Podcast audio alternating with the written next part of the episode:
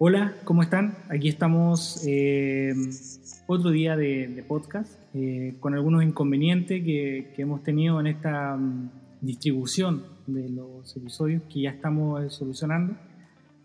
Y, pero vamos bien, continuamos con esta idea y aquí estamos para compartir otro tema. Así que hoy vamos a estar hablando con ustedes un poco de lo que son las startups y cómo viene la mano con, este tipo de empresas ahora eh, y por qué son, son una buena opción en el fondo a la hora de crear una, empresa. Eh, estoy con Guido, obviamente, como todo. Como, todos los miércoles. Sí, Don Bro. Estamos aquí eh, madrugando. Sí, estamos como al borde de la. de ¿Cómo se llama? De que ya sean la las 12 de la, de la noche. Después del eh, exhausto día. Sí, día de, locos. Y Guido, ¿qué me cuenta de, de este tema? Las startups. Bueno, yo creo que este concepto medianamente ¿cierto? apareció hace no mucho tiempo. Yo creo que dentro de, o la startup quizás como nombre, porque la verdad que la moción de esto ya viene rigiéndose hace bastante tiempo. Esto involucra la creación de una, de una especie de servicio, principalmente, ¿cierto? También en la creación de algunos productos, pero más se enfoca en distintos servicios. Obviamente, eh, haciendo alusión, ¿cierto?, a satisfacer necesidades que el mismo mercado en el cual se posiciona la startup empieza a cubrir. Eh, obviamente tienen también un tinte eh, bastante más fresco que una empresa, digamos, de la manera tradicional. De esa forma también impulsa, eh, facilitando algunos ámbitos que son evidentemente mucho más fáciles de poder comenzar a poder ofrecer una especie de servicio. yo creo que a lo que de repente uno escucha como startup, al tiro piensa en startups tecnológicas, porque obviamente muchas comenzaron de esa forma. Muchas, muchos de los emprendimientos actuales, muchas de las redes sociales que hemos visto que usamos a diario, han partido como con esa forma, pero también ese mismo origen se extrapola a otro tipo de profesiones. Y obviamente eh, creo que es el concepto de partir. O sea, hay startups, ¿verdad?, que son pequeñas ideas que son eh, impulsadas también por algunos sponsors, por algunos eh, auspiciadores que van dándole más cuerpo, más vida a, esta iniciativa. Sí, de hecho, mira, bueno, como para poder reforzar un poco lo que comenta Guido, eh, las startups son empresas que en el fondo tienen un plan de crecimiento mucho más agresivo que una pyme, por ejemplo, porque por lo general la pyme eh, apunta a ser y mantenerse como una pequeña o mediana empresa. En cambio, las startups tienen un plan de, de escalamiento eh, un poco mayor y sobre todo más rápido.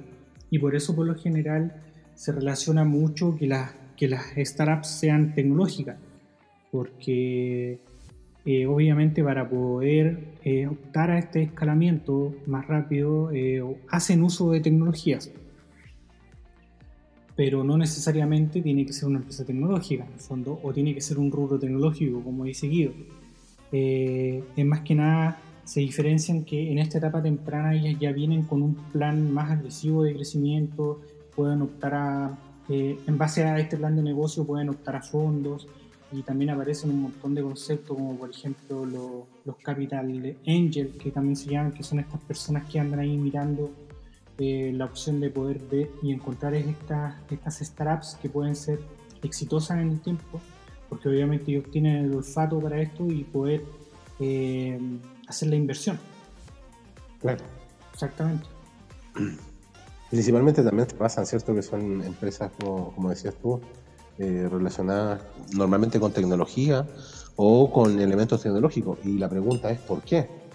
Porque obviamente la utilización de tecnología permite que se logre la moción, el objetivo de una startup, que básicamente es ser escalable en el tiempo.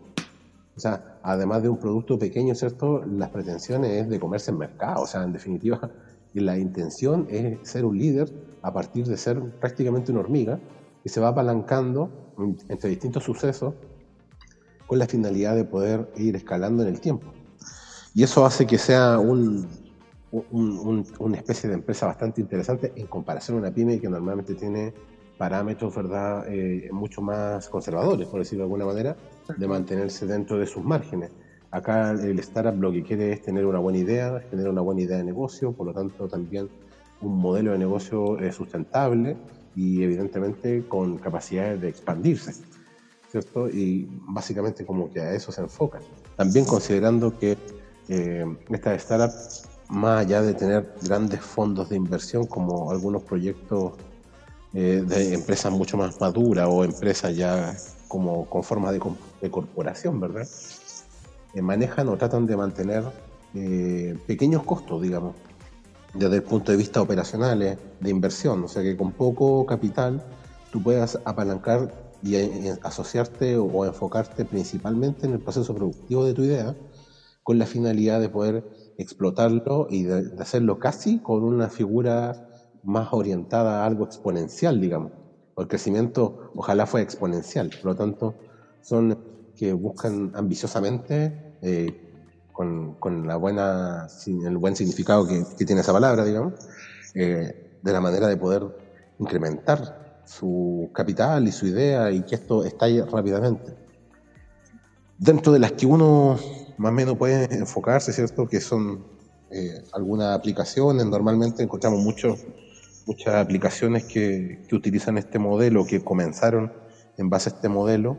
Por ejemplo, Uber. ¿o no? Uber es una de las empresas que es súper súper curioso que sea uno de los líderes en, en, transporte sin tener un auto.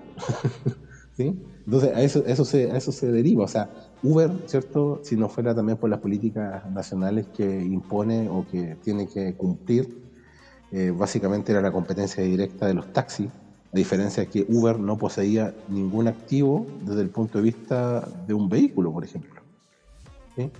Y obviamente lo único que intenta es acaparar un mercado cumpliendo y satisfaciendo una necesidad que es evidente, en este caso el transporte, pero sin, el, sin involucrar la compra de activos.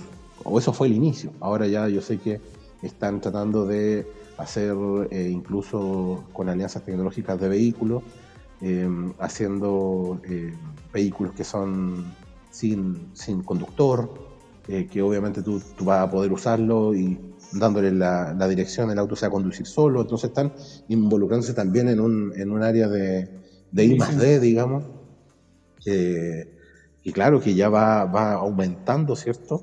Para que ya los vehículos que puedan haber, pues ya ahora se están interesando también en los activos, eh, en este caso como vehículos eh, altamente tecnológicos, y por lo tanto han formado ciertas alianzas con Mitsubishi, con Honda, hay proyectos, digamos, de autos híbridos que se manejen solos. Entonces el futuro va hacia allá, pero el inicio fue tener, ser el líder de transporte, pero sin un vehículo. Entonces al final eh, tomaron una idea de negocio, tomar una necesidad y sin invertir grandes sumas, como podríamos decir una flota de taxi, ¿verdad? Que sí, la persona que pone una flota de taxi debe tener un capital importante para poder iniciar. En este caso ellos, en base a la astucia, ¿cierto? Eh, y a tener ese proceso productivo tan fresco, logran de alguna manera e impulsar una aplicación, en este caso, de uso masivo, que permite percibir eh, ingresos a personas que son conductores y obviamente también eh, cumpliendo la necesidad de poder transportar a personas sin un auto. ¿Cuál otra se me ocurre? Eh, Airbnb, que acá en Chile como que poco se escucha, ¿cierto? Pero yo creo que los que les gusta viajar se dan cuenta también de eso. Airbnb, una de las cadenas, por decir, la hotelera más grande del mundo, sin un activo, sin una casa, o sea, sin un hotel, sin un, un activo inmueble, digamos. Y desde ese punto de vista también se da la necesidad, ¿cierto?, de que las personas cuando quieren viajar quieren llegar a un lugar que evidentemente eh, no sea eh, con valores tan elevados, ¿cierto? Y ahí aparece la necesidad de que yo ponga mi casa en Airbnb de manera de poder alojar personas con un costo razonable eh, y básicamente esto está disponible en casi todo el mundo. Entonces, si se fijan, la idea es con muy poco capital mm. utilizar lo que ya está y reinvertirlo, ¿cierto? Sin yo tener o ser partícipe de un activo, en este caso, por ejemplo, como lo fuese una casa. Básicamente te digo, ¿sabes qué? Tú puedes poner tu casa aquí, tu propiedad vacía o tu propiedad habitada incluso, y tú hacer uso del servicio de Airbnb. Genial. O sea, a eso apunta el, startup, de ser un pequeño, una pequeña piraña con un diente a crecer un, a ser un tremendo tiburón, ¿verdad? Con una serie de dientes, ¿verdad? Ya mucho más poderosa. Hasta el punto en que ya, eh, si bien ese fue su concepto inicial, ya hay proyectos, al igual que Uber, en el cual Airbnb hace estudios de algunos lugares como para poner su propia cadena ya legal como hotelera, ¿verdad? Que sería competencia de los de los IBIS, eh, de ese tipo de, de, hoteles low cost, de esos tipos low cost. Por lo tanto, eh, ya se orienta, ¿cierto?, a competir con los grandes, pero partió básicamente de una aplicación. ¿sí? Entonces, eh, los incrementos y los sueños de esas personas que lanzan una startup, eh, y hay, obviamente hay personas que también lo respaldan económicamente, partieron de esa base, o sea, sin tener mayor capital, en comparación, por ejemplo, a Hyatt, que obviamente tiene mucho capital y puede poner el hotel que quiera en donde quiera. Acá ellos se apalancaron básicamente de, de los bienes que tienen las personas. Entonces, ahí está la palabra clave. Yo creo que el startup, en comparación a una pyme, que si bien se apalancan ciertos créditos para poder hacer eh, su operación, en definitiva, eh, las startups se apalancan en todo lo que puede. O sea, no solamente en el, en el ámbito financiero. Y el apalancamiento, eh, uno de los beneficios que tiene es que me permite a mí avanzar mucho más rápido. Por lo tanto, si yo me apalanco tantas veces, incluso puedo tener esa curva exponencial que todos desean. En este caso, no en el caso de David, que todos dicen que la curva tendencial de los contagios va, en, aumento. En el caso de, este tipo de startup, también eh, parten de una muy tímidamente con una muy buena idea de negocio y de ahí de a poco empiezan a tener una tendencia exponencial. Uber hace cinco años no, era muy vociferado pero hoy por hoy ya está en Chile, ya está en casi todos los países, ¿cierto? En algunos países ya está regulado y legislado en lo que respecta a la recaudación de impuestos, que también es algo que al país le interesa. y aparte que después Entonces, eh, son... que en el fondo es el mismo concepto de los vehículos, pero aún a menor escala, pero aún así tampoco tenía el capital en el fondo, o sea, no es dueño de las bicicletas de los tipos que andan repartiendo, ni ni de la moto. Entonces, eso se llama apalancamiento, que es inteligencia además. Entonces, se apalancan en lo que tú tienes y usan tu activo propio y te permiten a ti usarlo para beneficio de esa aplicación. Entonces, en definitiva, a mí me cuesta un peso y estoy usando tu propio activo, que es tuyo, que tú lo pagaste o que lo estás pagando, para generar tus propios ingresos y también me genera a mí como inversión. Por lo tanto, interesante es eh, este tipo de de, iniciativas, ¿verdad? Que son, como, como decía Franco en su momento, ¿cierto? Mucho más agresivas que el plan de negocio de una pyme, que es mucho más estable, más conservador, no, eh, bueno, incrementa o posee también capital apalancado, ¿cierto? Mediante crédito, pero no tiene la, la, ambición que tiene este tipo de, startups. Hay un montón, ¿eh? no sé si tú me puedes cooperar con el Bueno, también tenemos el caso acá en Chile de Corner Shop. Ah, Corner Shop. Y en el fondo también, o sea, partió como un servicio local dentro de la región. Eh, y, el día de hoy eh, es consumida en el fondo por Walmart. O sea, en el fondo el salto que se llegó de, haber sido la empresa que hacía los repartos solamente en su, en su localidad, con los negocios de ahí cerca. Y hoy día en el fondo es una de las empresas que está unida junto a Walmart para poder hacer sus repartos. Y partió en el fondo sin tener el sistema de reparto. Lo mismo que Pedidos Ya, lo mismo que Uber Eats, en el fondo ellos tenían la opción o tenían la idea de poder hacer los repartos sin la necesidad de contar con, con el capital, como comenta Guido. Y después empezamos a mirar más alto, obviamente tenemos startups que ya obviamente están posicionadas en el mercado ya a un tema mayor, como es el caso de Facebook, como es el caso de, de Twitter.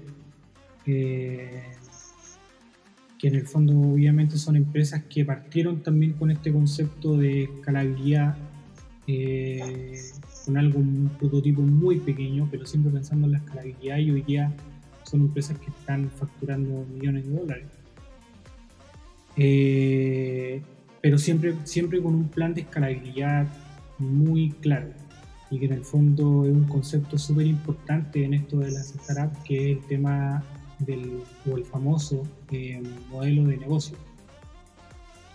Eh, cuando tú partes como una startup tienes que tener muy claro cuál es tu, tu modelo de negocio. De hecho, creo que ya en gran parte de, de los países ya existen las famosas incubadoras de, de startups eh, donde en el fondo tú vas con tu idea tímidamente y ellos te van guiando en el proceso para poder conseguir los fondos eh, y poder partir con esto.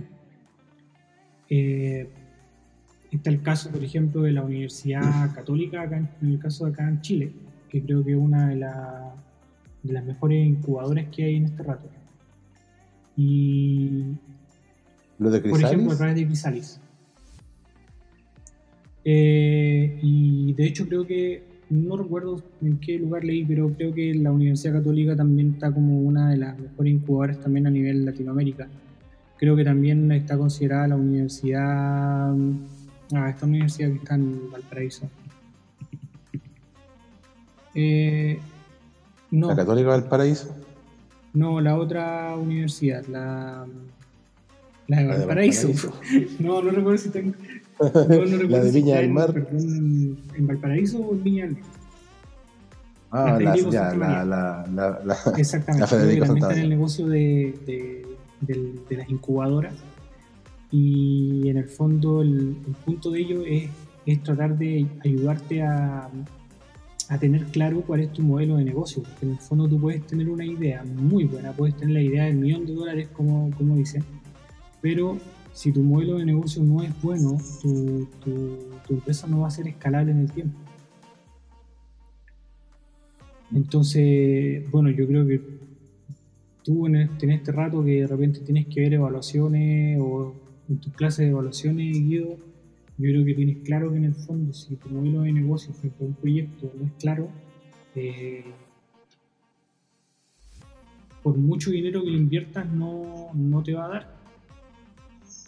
Y de hecho... Claro, si la idea como, como eso es que la startup tiene esa particularidad, puede ser escalable, de ser un pequeño leoncito hambriento en transformarse ¿verdad? en una bestia indomable del mercado. Y para eso, muchas, bueno, de las prácticas, así como que uno pudiera sugerirle, ¿cierto? De, de, manera rápida de poder hacer un modelo de negocio, está el clásico Canvas de Ostenbalder, ¿cierto? Que es uno de los creadores de este método que hace tan fácil poder generar al menos el mapa inicial de un modelo de negocio, porque muchas veces me dicen, pero ¿sabes qué? Canvas es como súper eh, superfluo. Y, efectivamente, o sea, lo es. Pero al menos ya te da un mapa de trazabilidad de lo que tú estás buscando. Entonces, a partir de eso ya puedes escalar, digamos, en, un, modelo de negocio mucho más, más maduro. Digamos. Y obviamente que eh, hay personas que de repente tienen la idea y no tienen los fondos. Y, como les decíamos en un inicio, estos fondos, ¿cierto?, no, no tienen que ver con grandes capitales, sino más bien, eh, incluso, es más, hay empresas, estas mismas asesoras, eh, como Crisalis, también sé que la Santa María tiene alguien, tiene equipos de, de, gente que va apoyando estos emprendimientos. De hecho, conozco ahora, me hiciste acordar a una persona que conozco que trabaja en eso, cercano Em, pero de la parte, desde el punto de vista técnico, digamos. Eh, pero desde, el punto de vista financiero, incluso te asesoran para poder eh, poner tu idea en, en esta incubadora de crowdfunding. Perfecto. Por ejemplo, bueno, de hecho, tengo algunas participaciones también dentro de, de una, de una incubadora. Em, básicamente es de crowdfunding y, tiene que ver con el financiamiento de algunos proyectos, eh, que son proyectos de, toda índole. Eh, entonces, básicamente, em, son importantes empresas que van eh, tratando de canalizar la ayuda, ¿verdad?, a algunos, a algunas pequeñas, pequeñas startups que están buscando financiamiento que normalmente no son muy grandes. Buenísimo. Entonces, eh, acá en Chile hay, hay algunas, ¿cierto? Está eh, Doble Impacto, que es la que yo participo, eh, cuando puedo, cuando tengo, porque obviamente, ¿de qué se trata esto? O sea, para los que no tienen muy claro el crowdfunding. por ejemplo, hay personas que, como les digo, no tienen la, tienen la muy buena idea, pero no tienen capital. Entonces, por ejemplo, en, en Doble Impacto subes su proyecto, hay algunos evaluadores que te van guiando para poder determinar cuánto es el, el monto para poder llevar a cabo tu proyecto. Eh, y dependiendo, por ejemplo, tú, yo, cualquiera, puede ser socio o cliente, como quieras verlo, de este tipo de, de emprendimiento y puedes aportarle un capital en lo cual ellos te dicen, ya sabes que, mira, necesito 50 millones, entonces te dice, el proyecto tanto tiene un impacto social, tiene un impacto en tal y cual cosa, y hay una cartera de proyectos que en la cual tú puedes ir aportando capital y ellos te dicen, bueno, en cuatro meses o en 12 meses o en 36 meses, yo te pago lo que tú invertiste con una tasa, por ejemplo, una tasa nominal anual de 8%. Entonces tú calculas si tú dices, ya tengo plata, pero como sé que si la mantengo en la cuenta corriente, obviamente no genera nada, entonces podría, si no la voy a usar, podría tirar un proyecto de 12 meses, ayudo a alguien, ese alguien cuando empiece ya a hacer su proyecto me va a retornar a mí con un 8% anual. No, para nada. No es malo. O sea, ¿qué cosa te da, qué cosa te da una, una, tasa anual de 8%? O sea, no hay nada en el banco que hoy día te ofrezca eso. Por lo tanto, ahí hay una oportunidad de inversión para las personas que les gusta invertir y también ayudar a alguna iniciativa doble impacto, por lo menos en la que yo he participado y cuando, bueno, se da la oportunidad de tener algún capital que quiera invertir, normalmente apunto a proyectos que, que tratan de hacer eso. Entre, entre algunos de esos proyectos también son eh, startups que buscan hacer algunas cosas bastante interesantes, como también hay otros proyectos que son un poquito más, más sociales, ¿cierto? Que tienen que ver con construcciones de escuelas, incluso canalizaciones de agua, lugares que, agua potable, digamos, que, en Chile no existe. O sea, hay lugares de Chile que no tienen agua potable. Entonces, eh, hay personas que están dispuestas a poder invertir su tiempo y su capacidad, ¿verdad?, para poder brindar soluciones.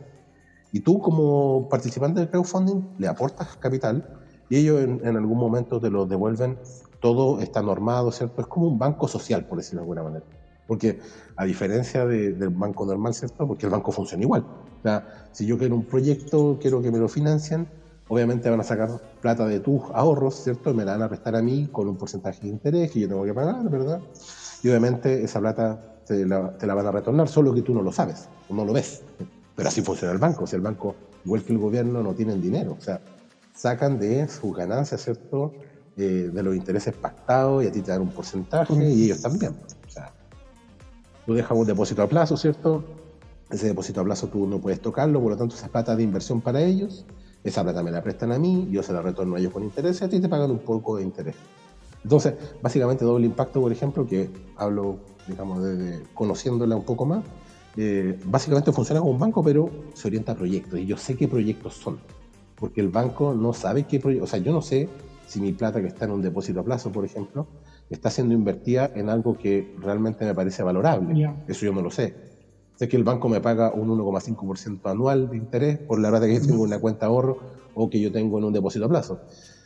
Pero en este caso, eh, una iniciativa como doble impacto, yo sé y yo elijo a quién voy a, entre comillas, pasarle capital para que pueda desarrollar su idea si me parece valorable. Entonces también hay un tema ético, el cual eh, obviamente me permite a mí elegir eh, apoyar a emprendedores de startup y de otro tipo de emprendimientos que vayan sí, totalmente. De hecho, no, conocía la plataforma que tú me indicabas, eh, Mira, yo llevo, llevo jugando ahí unos 2, 3 años más o menos. Bastante buena. Yo no tengo problemas con, con, con, o no he tenido problemas, digamos, con devoluciones de dinero. No todo en regla. O sea, es, ellos son una entidad seria, y los proyectos también, obviamente, uno asume un riesgo, ¿cierto? Pero eh, el riesgo existe en todos lados, así que... Pero ellos me garantizan un porcentaje. Entonces, en base a esa garantía, tú dices, bueno, yo invierto tal dinero, ¿cierto? En esta iniciativa que me parece loable desde el punto de vista social, desde el punto de vista económico. La verdad es que hay un montón de proyectos. Y tú vas donando, entre comillas, los dinero para esas personas, ¿cierto? Y ese dinero se te va a retornar en algún momento eh, con una tasa de reajuste que permite, ¿cierto? Que tú sigas también apoyando también a los otros negocios. O sea, no solamente, igual tú ganas un poco, ganas un poco, ¿cierto? Pero también ganas más en ayudar a personas que tienen ganas de hacer las cosas. Eso me parece importante. No, buenísimo. Nada que decir en ese, ese aspecto. Igual en el fondo, eh, lo bueno es que estás apoyando a una idea que, de la cual tú, tú compartes algo, en el fondo, porque no es tan solo el hecho también de estar solamente invirtiendo dinero, sino que en el fondo es porque el proyecto te agrada y si te agrada es porque de alguna manera compartes alguno de, de tus ideales en el fondo. Claro, entonces básicamente cumple dos objetivos, o sea, o tres objetivos. ¿sí? Ayudar también a las personas eh, en los dos ámbitos, al beneficiario del proyecto y al que está haciendo el proyecto. Eh, y también estoy manteniendo mi dinero, digamos, eh, protegido o un poquito más protegido de la inflación que obviamente produce un, un dinero estancado en una cuenta corriente. Entonces, me cuido también un poco de eso, ayudo por otro lado. La verdad es que es un gana-gana por, por, los dos lados y me parece súper interesante porque tú eliges el proyecto. Entonces, le digo, a ese personaje yo creo en su proyecto, así que le voy a aportar. Obviamente hay proyectos que requieren desde, no sé, por ejemplo, 3 millones hasta 90 millones, 100 millones, 160 millones. Y obviamente el que requiere menos capital te va a pagar un poco menos de interés, es obvio, y tú también puedes aportarle hasta un límite.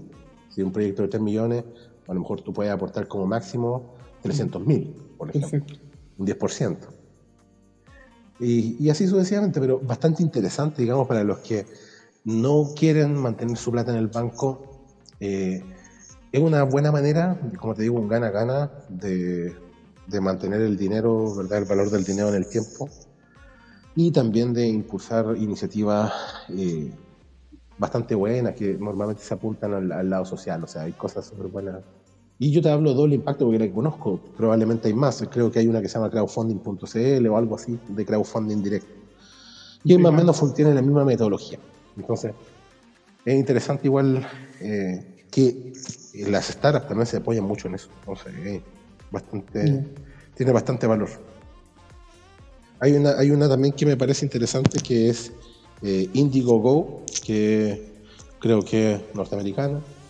Y ahí, por ejemplo, hay gente que desarrolla hardware. Hay un PC, un mini PC que se llama Shubi, o un teléfono, un tablet, un PC, varias cosas.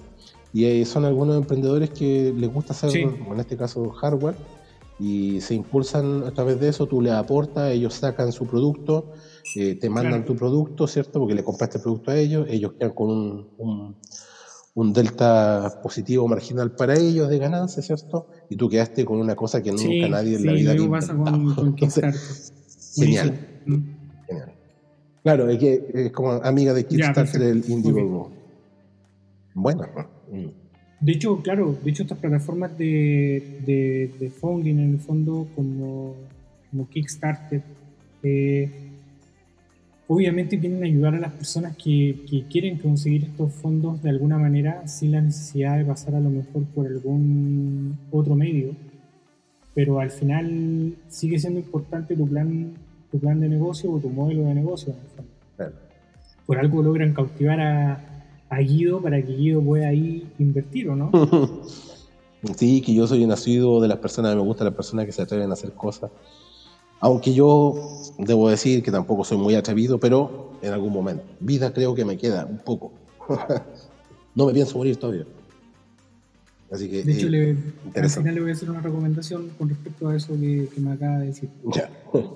Eh, bueno, igual como tú decías, por ejemplo, eh, cuando comenzamos con, el podcast, eh, tú hablabas también de algunas empresas y de algunos ejemplos, como por ejemplo, vale la redundancia, como por ejemplo eh, Uber, eh, bueno, también algo de la línea muy similar a Uber, tenemos Cabify, también hablamos de Corner Shop, también te ya por otro lado.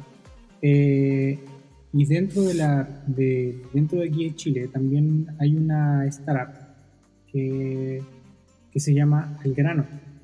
Claro, al grano. Y de hecho el concepto de negocio que ellos tienen eh, eh, es bastante bueno. De hecho también incluso obviamente para poder distribuir su parte de, esto, de este negocio en el fondo también requiere tecnología.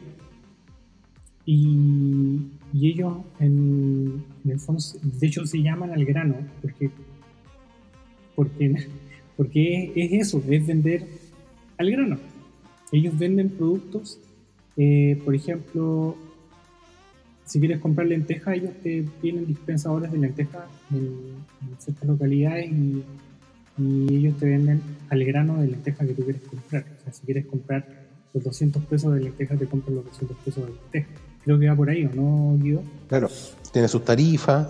Eh, tímidamente se posicionaban en algunos negocios de, barrio con algunas maquinitas expendedoras de, algunos eh, granos, efectivamente, al grano eh, y ahí, por ejemplo, en vez de comprarte un kilo de arroz, ¿cierto? A veces tú necesitabas una tacita, ¿verdad? 250 gramos, 200 gramos. Tú llevabas tu contenedor, tu típico Tupperware, que antiguo, pero de estos eh, almacenajes plásticos, ¿verdad? Eh, le echabas la tarifa, digamos, que costaba 200 gramos de, mm, arroz, por ejemplo, y, y te expendía la maquinita en el negocio. Entonces, eh, así empezaban a imitar ese mismo modelo eh, con otras, otras industrias, en otros negocios, ya empezaban en algunas comunas de Santiago, después se fueron expandiendo en comunas, después ya en regiones. Y obviamente, claro, ha sido más tímido, no muy conocido quizá, al menos acá en la región yo no he visto nada, acá en Copiapó, acá en el, en, el hoyito de, de la tercera región, ¿cierto? Em, no lo he visto, pero sí, sí parece bastante bien. De hecho, han sido premiados, han tenido hartos reconocimientos. Sí. han tenido reconocimientos a nivel internacional por el tema del, por el concepto del, negocio. Claro. Es que, de hecho, es algo bastante. Eh, o sea, no es algo que se te ocurra fácilmente el hecho de poder decir voy a colocar máquinas dispensadoras de de productos que se pueden vender al grano, como bien dice la, el nombre de, la, empresa, eh, y acercárselo a las personas que, que obviamente a lo mejor no tienen los recursos como para poder comprar el kilo. Claro. Entonces, efectivamente te compro para lo que yo necesito cocinar en el día de hoy y tengo las monedas para poder comprar eso y con eso me basta y hay alguien que me, lo, que me lo permite hacer. Era como antiguamente cuando tú ibas a comprar el aceite o el azúcar eh, eh, o el azúcar y lo comprabas en botella. o sea, ibas con tu botella y comprabas tantos litros de aceite o comprabas un poquitito de aceite y te lo vendían de esa manera. A granel, eh, A granel, exactamente, mm. esa era la palabra. Y eso obviamente se, ya se perdió un poco con esto de la de las transnacionales y ya con supermercados más grandes. Llegó Walmart, eh, ¿cierto? Con sus ofertas acaparadoras. Pero aún así, a pesar de que hay oferta, hay personas que a lo mejor de repente aún así no les alcanza.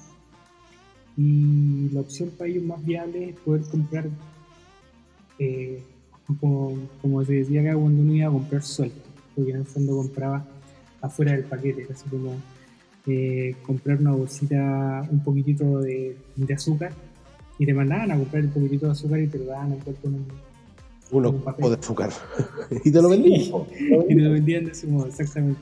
La almacenera o el almacenero te lo echaba en una, en una bolsita, ¿cierto? Te iba pesando ahí los 225 gramos, qué sé yo. Sacaba su fracción. Y, y, y, ahí, y ahí aún, aún hay grupos familiares que obviamente se les acomodan. O sea, piensa que hay lugares en Chile que no tienen agua potable. con eso te digo todo. Entonces, por ejemplo, piensa tú en ir a un jumbo y encuéntrame un confort de dos unidades. No lo voy a encontrar. No, no. O sea, porque obviamente no, no, no, no es el, eh, la, forma de poder ganar, digamos, desde el punto de vista del, retail. ¿cierto? Ellos quieren venderme, no sé, por un mínimo cuatro, ¿cierto? Eh, igual si tú vas a comprar un detergente o, algo así pequeño, no encontrar. Ahora, hay algunas cadenas de supermercados que sí se enfocan en ese segmento de clientes y obviamente disponen de algunos elementos mucho más unitario, por decirlo de alguna manera. Igual que en el grano, hay una que eh, está hace poco y se ha expandido. Yo encuentro que varios en varias ciudades, yo no sé si porque uno le compra la franquicia y la puede instalar o puede ser como representante, puede ser, no sé más, pero hay una que se llama Labo Club. Labo Club eh, tiene la particularidad de tener algunos contenedores que, por ejemplo, yo lo pido a la casa, me llega un contenedor de 10 litros obviamente 10 litros de detergente por una persona sola eh, durará bastante, ¿cierto? Dura más o menos, bueno, ahora con la pandemia uno está lavando más veces, pero dura bastante y cuando se te acaba, eh, tú pides una recarga, llega el personaje igual que el del agua, te reemplaza eh, el, contenedor por un contenedor lleno y él se lleva el contenedor vacío. Entonces la idea es que también coopera con el medio ambiente, está catalogado como una empresa estas empresas B que son eh, amigables con el ambiente y de alguna manera eh, también permite cierto que exista eh, ese tipo de negocio. De hecho, si tú tienes plásticos que no estás utilizando y están en buenas condiciones, la Club se los lleva. Ellos partieron, yo creo que hace unos dos años o un año más o menos, por ahí, no mucho, ya como a un poco de mercado. Obviamente no significa una gran eh, amenaza de mercado aún, pero se han expandido en varias ciudades. Entonces, ahí me queda la duda, no estoy seguro si a través de ciertas franquicias tú puedes ser representante del Lago Club. me acuerdo también de otra startup que es de Políglota, me acordé. Políglota es una herramienta, ¿verdad? Que una metodología de aprendizaje de lenguajes, pero que, por ejemplo, se va más allá de una clase formal hecha por internet o por algún profesor sino que más bien alguien que maneja el idioma se junta contigo con un grupo en algún café y hacen una pequeña clase. Y de esa manera también es un esquema de negocio que una vez más se apalanca en personas externas y no tiene una contratación de un personal como, no sé, una escuela, ¿verdad? Como Tronwell o algo así que imparta sus clases de una manera formal, como un negocio. Entonces, también ahí se ve el apalancamiento, o sea, uso personas que manejan idiomas, las agrupo en algún lado, cada uno ¿cierto? hará sus aportes y de esa manera entonces también logra eh, cumplir una finalidad mucho más coloquial, mucho más relajada y obviamente esta empresa se apalanca en personas que manejan el idioma, más allá de cualquier otra cosa.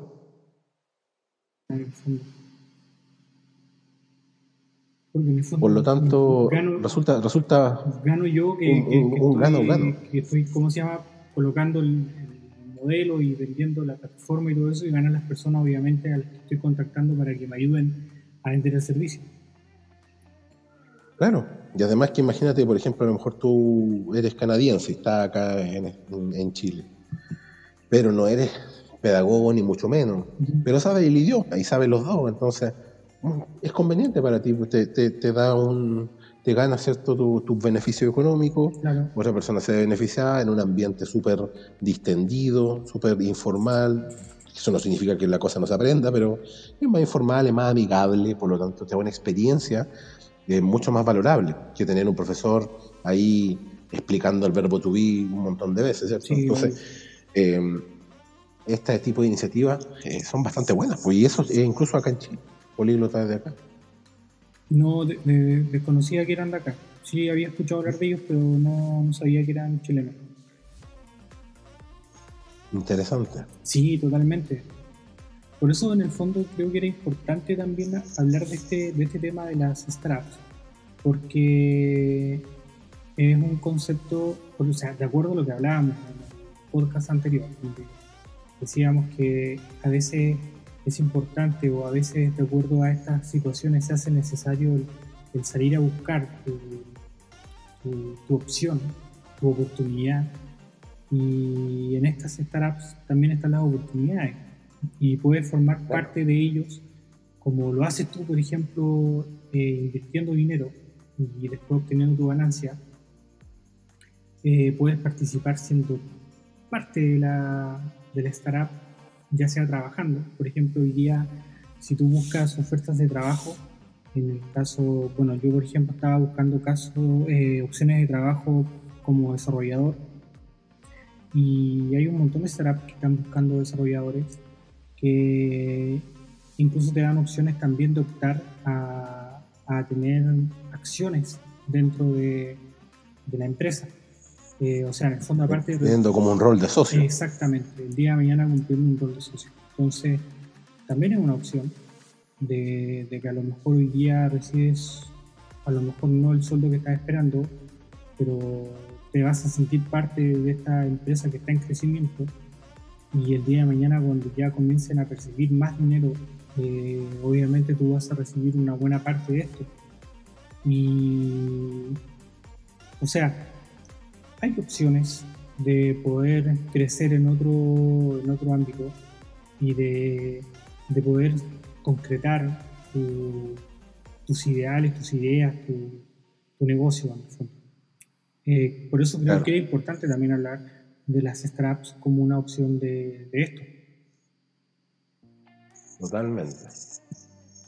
Además que tienen, tienen la particularidad de ser eh, energéticas, eh, invasivas, con sueños ambiciosos. Entonces, eso hace también que eh, se, se, automotiven, ¿cierto? Hay una utilización de motivación intrínseca en ellos y que evidentemente hace que se apalanquen mucho más, ¿verdad? Están mucho más motivados. Es que como planteamos, y eso es súper interesante. Una, tienen un plan de crecimiento súper agresivo y adicionalmente a eso, si es que ya existen founders eh, desde un comienzo, obviamente a estos, a, estos, ¿cómo se llama?, inversores en el fondo, no, no les va a hacer gracia, obviamente, que puedan recuperar su plata de aquí a unos 10 años más. Claro. O sea, en el fondo yo quiero poder ver reflejado la ganancia de mi inversión en el corto plazo. Claro, ahí eh, hay distintos perfiles de inversionistas, pero la mayoría, o sea, por un tema natural de persona humana, ¿verdad? Sí. Tú quieres que, que, se represente una buena ganancia, ¿cierto? Tú vas a evaluar riesgo, eh, si eres un poco más metódico en esto de las inversiones, vas a analizar los mercados, vas a estar analizando el crecimiento del mercado, eh, ojalá tener alguna opinión también dentro de la startup, o sea, que tú puedas darle tu parecer, como para que ellos mejoren más. Entonces, hay varias, varias cosas, pero normalmente el inversionista lo que quiere es buscar una alta rentabilidad con bajo riesgo eh, y en corto plazo. O sea, yo creo que es como lo que todos buscan. Las inversiones de largo plazo, normalmente, eh, si bien es cierto, pueden servir eh, pero son a largo plazo, entonces los beneficios los ves en muchos años más y obviamente uno no puede mantenerse eh, invirtiendo con esa visión normal. Ah, estamos hablando de personas, ¿cierto? Pedro, Juan, Diego y Luis. no estamos hablando de, de los súper ricos o, ¿verdad? personas que, que, sí pueden esperar porque tienen un pasar ya asegurado con otros tipos de inversiones. Por lo tanto, también es importante ¿cierto? analizar las tasas de los distintos proyectos, yo invito a que se metan a esa página, por lo menos a curiosearla, entender cómo funciona. Eh, del, hablo del, doble impacto. Que más o menos te, te, dice, oye, hay otras cosas también en las cuales tú puedes invertir, que son bastante loables según también tu, tu visión. Correcto, totalmente. De hecho, también la invitación está a buscar estas incubadoras también en el caso de que si alguien se quiere arriesgar con su, con su emprendimiento y convertirse en una startup porque quiere, quiere pensar más en grande, que es totalmente válido, y buscar también estas incubadoras como Crisalis por el lado de la Universidad Católica y, y también la otra opción que está a través de la Universidad Federico Santa María.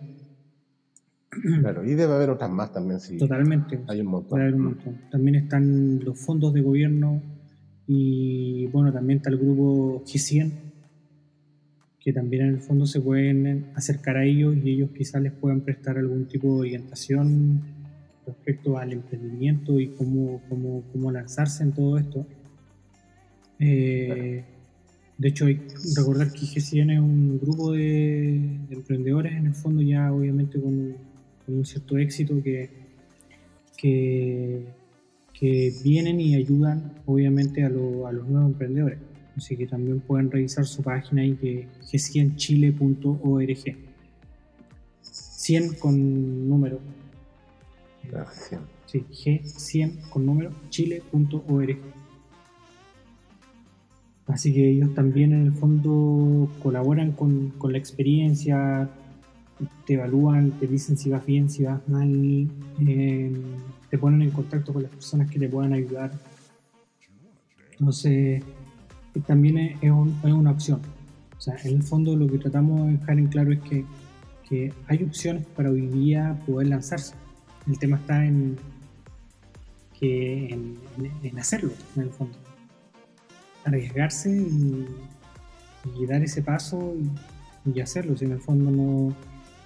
Eh, para que cosas ocurran en tu vida, tienes que generar los cambios y tienes que arriesgarte a dar esos pasos. Así es. De hecho, Guido, te, iba a decir, cuando tú decías que a ti te queda vida todavía, de hecho, obviamente te queda vida aún para poder dar ese paso, eh, hay un libro que, que puede ser interesante, que en el fondo te, te, genera otro punto de vista de ver las cosas y, de cómo poder concretar y lograr cosas en la vida, en el fondo, eh, que se llama El sutil arte de que todo te importa un carajo. ya. Me suena, no lo he leído, pero creo haberlo visto por ahí en algún lado. No, notable, ¿verdad? Sí, también recomendado para que lo puedan leer y, vean que hay otro punto de vista de ver las cosas y que, de que las cosas pueden funcionar en el fondo, si bien el, título es un poco, es un poco rudo, eh, eh, no es tan así tampoco. no es tampoco andar por la vida y diciendo, ah, me importa un carajo este, me importa un carajo este otro, me importa un carajo el trabajo de allá. No, pero sí es una forma entretenida también de ver, eh, de mirar desde otro punto de vista la vida y, poder completar también tus planes. A eso apunta en el fondo el, libro. El librito. Bueno, sigamos a hablar de libros. Yo creo que una de, una de las cosas que, uno de los libritos que puedo recomendar, son varios, ¿ah? pero eh, digamos respecto a la generación de modelo de negocio, eh, utilizando Canvas y todos esos beneficios que se pueden ver, digamos, como startup, ¿cierto? Como partiendo con un modelo de negocio. Hay un libro muy bueno eh, que se llama Generación de Modelo de Negocio, que es de Alexander Ostenwald, que es uno de los creadores de Canvas y en colaboración con Yves Pickner. ¿ya? Ese libro, bastante recomendable, son tres. Está el Generación de Modelo de Negocio, ya. está también el Diseñando la Propuesta de Valor, y también hay otro que son, son, como tres, como les digo, que es Tu Modelo de Negocio. Esos tres, de los mismos autores, eh, los pueden encontrar en cualquier librería, y también en PDF, pero el libro es lindo. Entonces, creo que si tienen la posibilidad de poder comprarlo, eh, es mucho mejor porque es un libro que tiene mucha imagen, eh, tiene muchos colores, es un libro que se lee, digamos, como horizontal, por lo tanto no, tiene como, no se ve como bien en un formato PDF y de alguna manera eh, te ayuda bastante a poder esclarecer algunas cosas.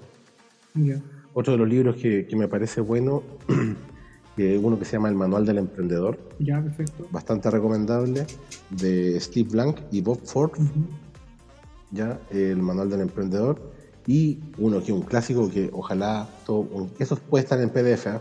esto sí pueden encontrarlos por ahí, uno que se llama El arte de empezar 2.0 de Wui Kawasaki. Wui Kawasaki es un connotado, yo creo que muchos de los que pueden escuchar esto pueden conocerlo.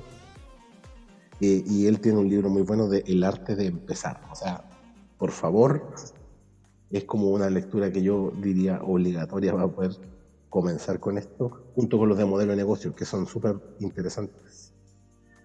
Esos libritos son los que podría recomendar en esta oportunidad. Bastante buenos. Eh, el de Wii Kawasaki no es muy largo. El manual del emprendedor es básicamente un manual de consulta, así que pueden leerlo de una o también ir buscando las cosas que les interesen. Y los de modelo de negocio, los tres, que básicamente es el diseñando una propuesta de valor, tu modelo de negocio y la generación de modelo de negocio de Stenbalder y Pickner, de verdad que son libros alucinantes. Como les digo, ojalá pudieran tener la posibilidad de adquirirlos físicamente porque son libros bonitos además. de fácil lectura, eh, de fácil comprensión, están hechos para cualquier persona, no tienen que tener un conocimiento elevado de eh, planes de negocio, ni mucho menos. no es necesario eso. El librito habla por sí solo, bastante bueno. Bueno, igual, aparte del, del, sutil arte que te importa un carajo, como dice ahí el nombre, un enfoque disruptivo para vivir una buena vida, como les comentaba recién, es de Mark Manson, por si lo quieren buscar. Y también recomiendo el libro eh, Rework, que en el fondo que es de la empresa, está escrito por los fundadores de la empresa 37 Signals. Ya. También si lo quieren, si lo quieren buscar. Y en el fondo ellos ahí recopilan algunas, algunas, algunas recetas, por decirlo de una manera, donde ellos te indican eh, de cómo ocuparte de, de, estas ganas de querer tener tu, tu, empresa y, y, qué cosas son las que deberías eh, aplicar, evitar eh, a la hora de, de comenzar a emprender. Eh, también es bastante bueno, bueno, yo obviamente tiene una visión como un poquito más, más eh, tecnológica, pero, pero lo bueno es que lo aterrizan bastante a cualquier tipo de, de negocio. Entonces, también es, un buen libro y también súper liviano, se digiere súper rápido, así que no hay, no problema con eso. Así que recomiendo esos, esos dos libros por, por mi parte. Genial. Uy, uy, uy, Kawasaki es un maestro, ¿eh? digamos, no porque me lo admire mucho, digamos, pero en su momento fue como el evangelista de Macintosh. Y hoy por hoy, eh, bueno, trabajó también, obviamente, en los peores tiempos de Steve Jobs. Yeah. Y hoy por hoy tiene una, una, herramienta que yo incluso ocupo bastante que se llama Canva, con V. Ah, yeah, Canva, sí. sin ese. Y Canva eh, está liderada, digamos, por, por este señor, eh, Will Kawasaki, y sirve, es como una herramienta gráfica para los que no tienen idea, ¿cierto? De, o somos malos para ese tipo de cosas. Eh, te permite generar bastante eh, cosas, bastante material eh, de diseño gráfico. Eh, que obviamente no lo vamos a comparar con diseño profesional, pero saca más de un apuro en vez de utilizar un PowerPoint o un Word por ahí, ¿cierto? Ya. Hay algunas cosas que te permiten tomar cierta ventaja. Son bastante bonito, bastante profesional, es un buen sitio, sirve bastante, eh, genera un montón de cosas. De hecho, yo había generado un librito muy pequeño eh, que se llama Conversando a Oscuras. Sí, buen libro. Y ese Conversando a Oscuras, eh, yo lo edité yo mismo, sin saber mucho, eh, con Canva. Y obviamente ahí hice la carátula y le puse como todo el arte, porque pasar la cuestión en Word, la verdad que Sí, no, no, no muy bueno. Sí. Así que sirve. ¿ya? Y él es Will Kawasaki, El arte de empezar 2.0. Excelente libro. Ah, y él es uno de los, de los precursores de esta plataforma. Sí, es uno de los precursores. Antes fue eh, amiguito de Steve Jobs y se, se encargó de evangelizar el negocio de Macintosh cuando era Macintosh. Qué buena. Es un, un estadounidense de Honolulu, ¿cierto? De, eh, de Hawái. Eh, parecido a Kiyosaki, a los que conocen Kiyosaki. Eh, 65 años, ¿cierto? Así que un hombre que se ve muy fresco, muy joven. Y ha estado en, en todo eso. También ha estado metido en Google, ha estado metido en Apple en la actualidad. Eh, navega por Silicon Valley, así que es un connotado. No, impecable. Impecable. Lo mejor, mejor es su libro. así que se recomienda. Lo vamos a tener en consideración, Guido. Totalmente. Perfecto. Ya, creo que ha sido un, un, un agrado, obviamente, eh, estar compartiendo otro, otro podcast. Eh, creo que el tema se trató bastante bien. Entonces creo que se trataron varios, varios, varios conceptos y también algunos, eh, algunas opciones como para poder empezar a, a, buscar y poder introducirse en este tema de, la, de las startups y del emprendimiento. Así que nada, creo que fue bastante provechoso. Creo lo mismo. Así que, bueno, ahora, hartos datos para que comiencen, Sí. hartos datos para que inviertan y para que se metan en este tipo de negocio que es básicamente el futuro de una pyme con hambre, con hambre de comerse el mundo. Eh, principalmente, ¿cierto? Con una buena idea, un buen modelo de negocio, yo creo que es el eje fundamental de este tipo de iniciativa. Más allá, como les digo, del capital que se puede obtener de muchas formas, ¿ya? y normalmente son capitales bajos.